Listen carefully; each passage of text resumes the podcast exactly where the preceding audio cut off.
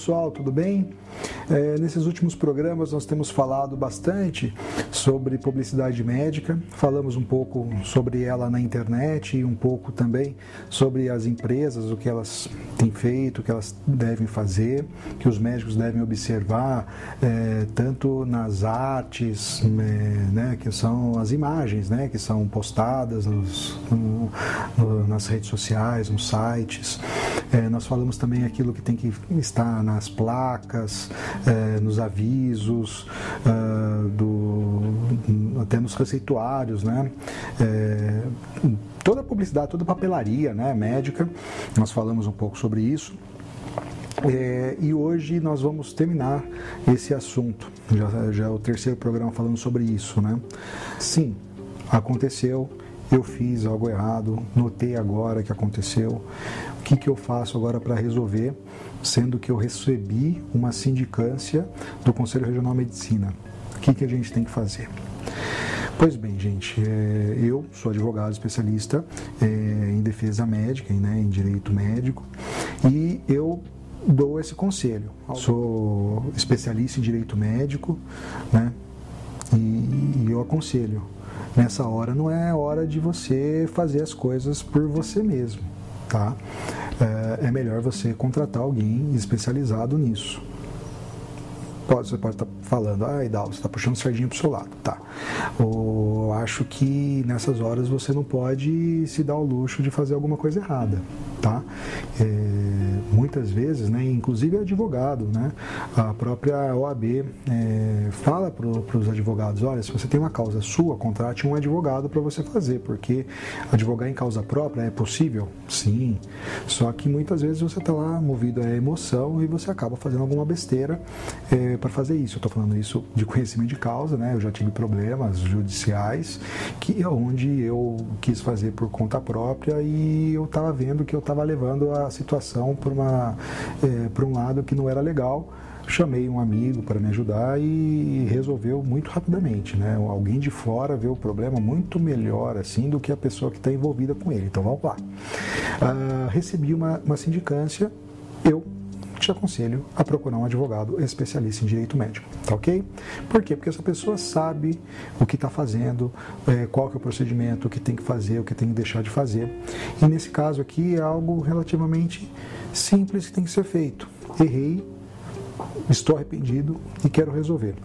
Então vamos lá, eu fiz aí uma publicidade, esqueci de colocar os requisitos lá do artigo 2 da resolução 1974 2011 e também acabei fazendo alguma coisa errada no artigo 3 né, colocando alguma coisa que eu deveria não ter colocado é, na peça. Então, vamos lá e vamos resolver, tá ok? Vamos lá. O, o, o, a CFM também tem um código né, específico sobre é, procedimento ético profissional, que é a resolução CFM 2145 de 2016. Então não é muito, não é muito antiga, não. É, a gente tem que tratar aí, gente tem que ler as resoluções, porque é obrigatório para o médico é, seguir as resoluções. Né? E Ali, no artigo 19 da resolução, ela fala da possibilidade de a gente fazer um termo de ajustamento de conduta, que nada mais é do que um compromisso de não errar mais. O artigo 19 da resolução CFM 2145-2016, que é o Código de Processo Ético Profissional, artigo 19.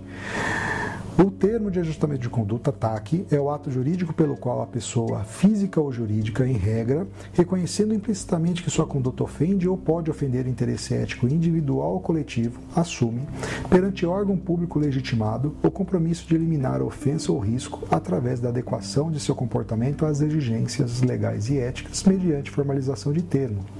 Parágrafo 1 desse artigo. O TAC depende de proposta do conselheiro sindicante ou de outro membro da Câmara após a apresentação apresentação de seu relatório conclusivo e será firmado após a aprovação pela Câmara de Sindicância. Parágrafo 2. O TAC será admitido nos casos em que não envolvam lesão corporal de natureza grave, que é o artigo 129, parágrafo 1 a 3 do Código Penal, assédio sexual ou óbito do paciente. Então vamos lá. Recebi a sindicância. Errei. Não, que, não pretendo errar de novo.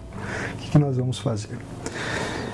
Certo seria você falar assim: olha, eu entendo que a minha conduta, nesse caso específico, poderia ofender a, a, a ética, né, o interesse ético coletivo, no caso aí da, dos médicos, né? É, e eu gostaria de firmar um compromisso de não errar mais nesse assunto. Então, ele vai fazer lá o, os argumentos dele em relação ao porquê que ele fez aquilo, né? não pode falar desconhecimento, né? por óbvio, pode ser alguma outra coisa, mas no final seria interessante dar a entender para que o conselheiro sindicante, aquele que é responsável pelo julgamento da sindicância, né? que, é, não julgamento, do, da tramitação da sindicância, é, levar isso para a Câmara Julgadora para que ele acolha é, é, a possibilidade de se fazer um termo de ajustamento de conduta. O parágrafo 2 do artigo 19 diz que não pode ser é, nenhuma questão de natureza grave, né, uma lesão corporal, ou um assédio sexual, né, alguma questão legada a esse sentido, ou óbito do paciente. Estamos falando de publicidade, né, é, assim, preenche como uma luva os requisitos para fazer um termo de ajustamento de conduta. Só que não é o médico que pede, tá? Ele argumenta no sentido de se fazer. O sindicante vai fazer. Só que cabe isso na sindicância, não no conselho, né, não no, no processo ético profissional na sindicância. Então, o conselheiro sindicante, verificando essa situação, ele vai propor à Câmara para que você faça, você médico que transgrediu uma, uma norma ética, faça um ajustamento de conduta. Né? Então, é importante você levar a situação, deixar isso claro para o conselheiro sindicante, que isso pode acontecer. E muitas vezes você, no calor da emoção, você quer justificar o porquê você fez alguma coisa errada e até lançando argumentos esquisitos como o desconhecimento das regras, que ninguém pode alegar desconhecimento de regras éticas nesse caso aqui, né, porque o, todo médico é obrigado a respeitar essas, a, a, essas regras, né, se ele é obrigado a respeitar, ele é obrigado a conhecer. Né? Então, por isso que você precisa de uma ajuda profissional. Ou você é médico e advogado especialista também e vai fazer a sua defesa, a sua autodefesa. Né? Então, é importante observar isso. Uma vez isso acontecido, você vai fazer um termo aonde você vai se comprometer a não fazer mais, né, não transgredir mais aquela norma ética que você transgrediu, que foi é, que é a matéria da sindicância. O artigo 20 da mesma resolução do, Código de Processo Ético Profissional diz assim: o TAC é sigiloso e poderá ser e, será assinado por membro da Câmara de Sindicância que o aprovar, ou o corregedor e o médico interessado, tendo como embasamento legal a Lei 7347 de 85 e inciso 2 do artigo 17 desse PEP, o artigo é, do CPEP, né? O artigo 17, parágrafo seguinte, fala que cabe a, é, que o relatório conclusivo da sindicância devidamente fundamentado será levado à apreciação da Câmara de Sindicância com o seguinte encaminhamento, ou seja, o conselheiro sindicante vai encaminhar o assunto para a Câmara de Julgamento, falando o seguinte, proponho o termo de ajustamento de conduta e verifico as possibilidades de fazer. Isso é o que está escrito no, no, inciso 2 do artigo 17, ou seja, você tem que levar isso em consideração. Né? O artigo, o parágrafo 1 desse artigo 20 fala que o, que o CRM é, figurará no TAC como compromitente e o médico interessado como é, compromissário. Ou seja, o, CF, o CRM ele vai atuar como é, uma, um, o órgão que vai fazer esse termo, né, que, que vai receber esse termo, né, e uh, o médico interessado ele vai ser o compromissário, ele vai expressar né, a, a, vontade dele de não errar mais. E é isso que a gente tem que é, levar em consideração. E vá e, e faz aquilo que está escrito na Bíblia, né? Vá e não peques mais. Assine o termo de ajustamento de conduta e não transgrida mais nenhuma é, norma ética constante, tanto do Código de Ética quanto nas demais resoluções dos conselhos é, do Conselho Federal e dos conselhos regionais. Ou do Conselho Regional, que você faz parte, é aquilo que você está vinculado, tá ok? Então, beleza. É, falamos sobre o, o termo de ajustamento de conduta, o quanto ele é importante para evitar dor de cabeça ali para o médico, porque caso contrário, né, ele pode ser é, processado né, código, no, no, pelo Código de, de, de Processo Ético Profissional, né, já, já dentro num processo né, onde ele pode terminar é, sendo sancionado é, até se diante da gravidade da situação, até com a perda do registro é, da medicina, ou seja, ele não pode mais ser médico, mesmo sendo formado em ciências médicas. Tá ok?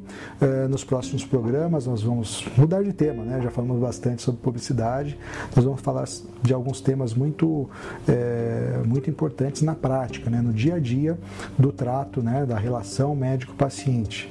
Então não perca. É, se você está gostando dos vídeos, por favor, se inscreva no canal, uh, ative as notificações para vocês receberem os vídeos assim que chegar, você que está acompanhando pelo YouTube e você que está ouvindo em formato podcast.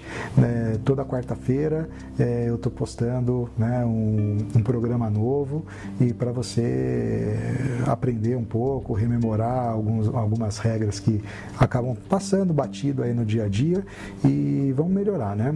Para a gente ter aí uma atuação médica de excelência sem nenhum problema é, jurídico, né? Então até mais no próximo O Juridiquês por trás da medicina. Até mais.